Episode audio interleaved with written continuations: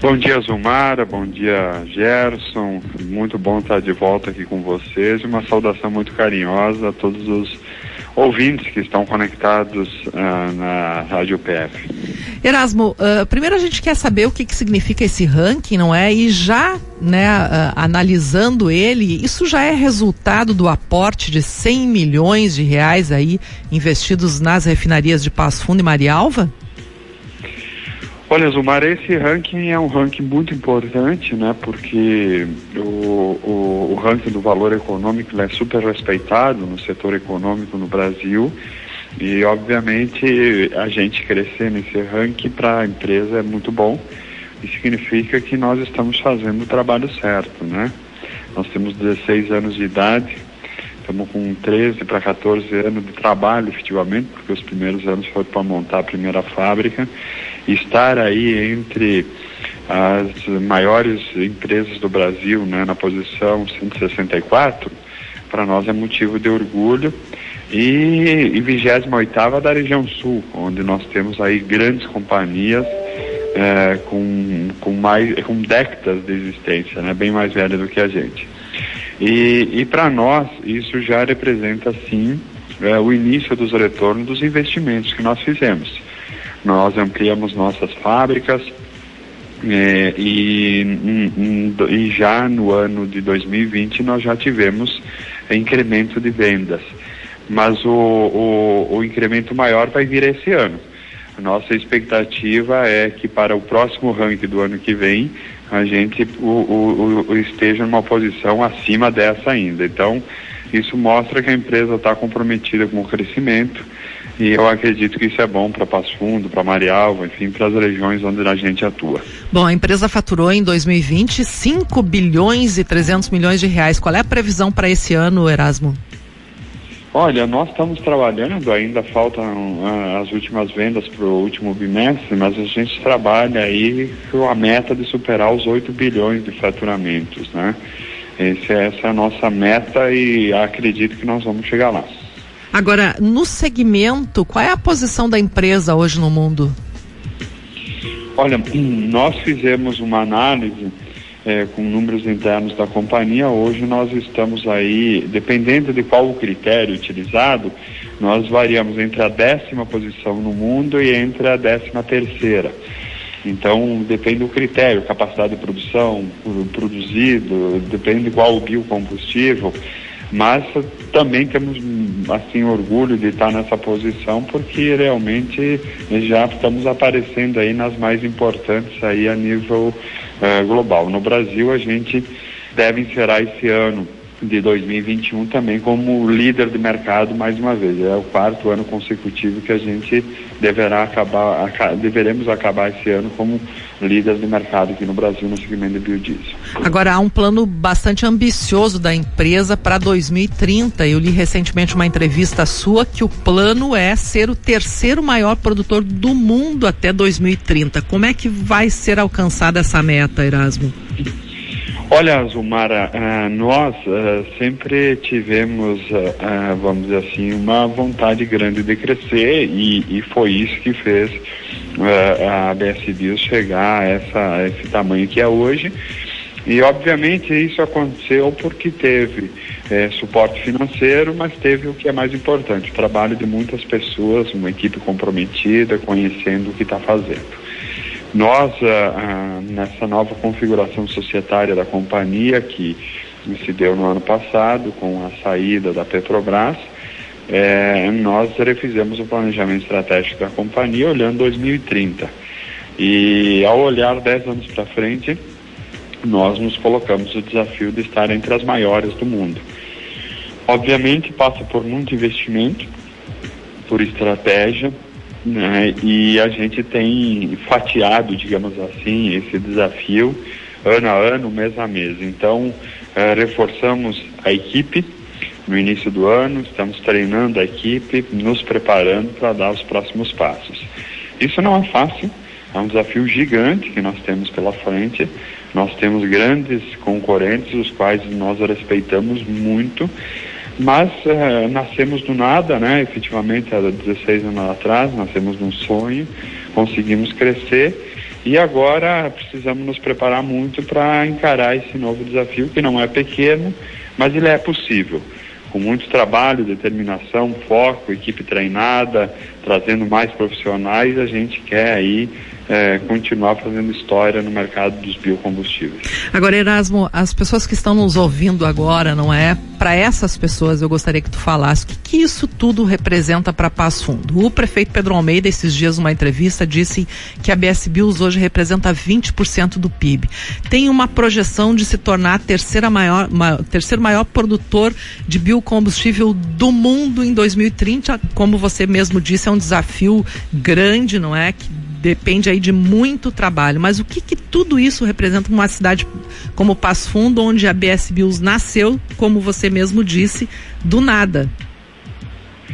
Olha, eu acredito, aqui eu estou te respondendo do qual é o meu sentimento, né? Não posso responder pelas pessoas, mas eu acredito que para Passo Fundo é, isso é muito positivo é, sobre vários aspectos, né?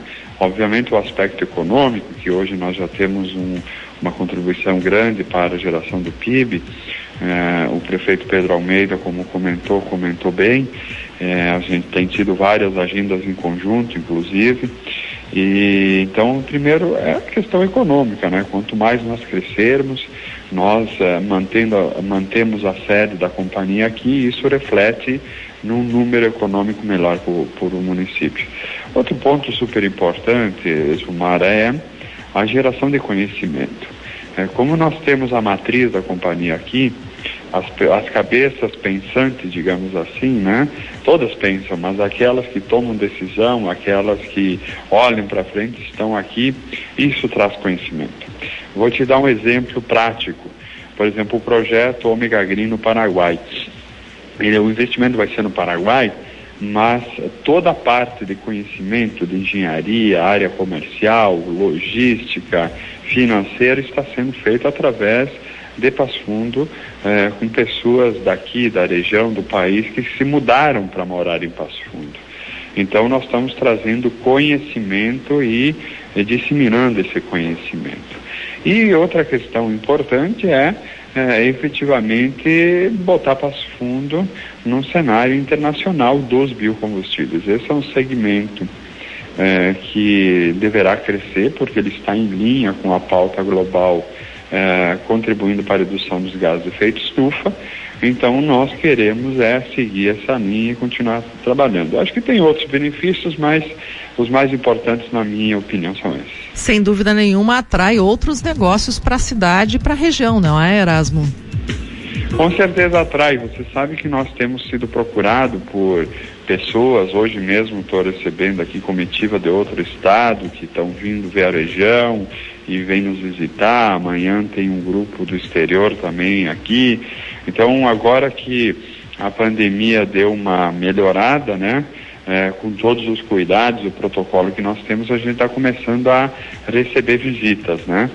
É, isso está um pouco prejudicado né, pela falta do aeroporto aqui. Espero que volte a operar logo esse aeroporto, porque realmente o mundo está começando a acelerar e nós não podemos perder as oportunidades aí nesse pós-pandemia, né? Bom, para a gente encerrar, Erasmo, o governo recentemente reduziu aí de 13 para 10% a presença do biodiesel na mistura do diesel. Que impacto isso tem nesse momento e se há alguma preocupação uh, tua em relação a essa decisão do governo? É, a nossa posição como empresa e, e, como associação também é que acreditamos que a decisão não foi a mais acertada é porque foi uma decisão enxuga-gelo, né? O, o governo quis é, baratear em dois centavos o diesel com essa redução e no dia seguinte a Petrobras anunciou 25 centavos de aumento, né? É, isso fica o aprendizado que é impossível nós controlarmos como país o preço de combustível, de commodity, nós não temos essa força como país, né? e nem nós como setor controlar o preço do dólar, que são as variáveis que têm impactado no aumento de preço aí de combustíveis, biocombustíveis e outros tantos produtos, né? Então nós achamos que foi uma decisão equivocada, menos mal que ela é uma decisão somente por 60 dias. E nossa expectativa é que a partir de janeiro retome aí o 13%, ainda 14%, 15%, que é o que a lei é, obriga. E espero que a gente tenha é, essa tomada de decisão por parte do governo federal, até porque essa redução vai totalmente contra o posicionamento do Brasil na COP26. Nós recebemos o ministro da, do Meio Ambiente na última semana aqui na companhia e o ministro reafirmou a importância dos biocombustíveis para que o Brasil possa cumprir o Acordo Internacional do Clima e o ministro trouxe um outro outra outro termo muito importante, né? Aqui na BS Bios nós estamos gerando emprego verde, né? Que é uma pauta que o Brasil defende lá na ONU. Então, eu acho que é momentâneo, né? Nesse nesse grande desafio que o Brasil tem em querer diminuir o impacto inflacionário mas o setor tem uma outra visão. O setor tem uma visão que a inflação pós-pandemia ela está num outro patamar, tanto para os países em desenvolvimento, como é o nosso caso, tanto para os países ricos, que também têm uma pressão inflacionária e isso deve perdurar por alguns meses ainda. Erasmo, queria ver a tua opinião, Gerson, aqui, é, dessa questão dos combustíveis que preocupa tanto os brasileiros e especificamente aí o diesel, né, que tu tem um envolvimento direto, né? Se ouve falar, e eu tenho tentado ler muito sobre esse tema, é de que talvez o país tivesse ter um fundo regulador para tentar deixar os combustíveis aí menos nervosos no dia a dia. Alguns países têm esse fundo regulador. Seria uma experiência interessante para tentar segurar um, um pouco o preço dos combustíveis por aqui? Olha, Gerson, eu não tenho dúvida que um fundo regulador pode ajudar muito, mas ele deveria ter sido feito quando o petróleo estava a 30 dólares, né? Fazê-lo agora vai custar mais caro, mas é melhor começar do que nunca fazer.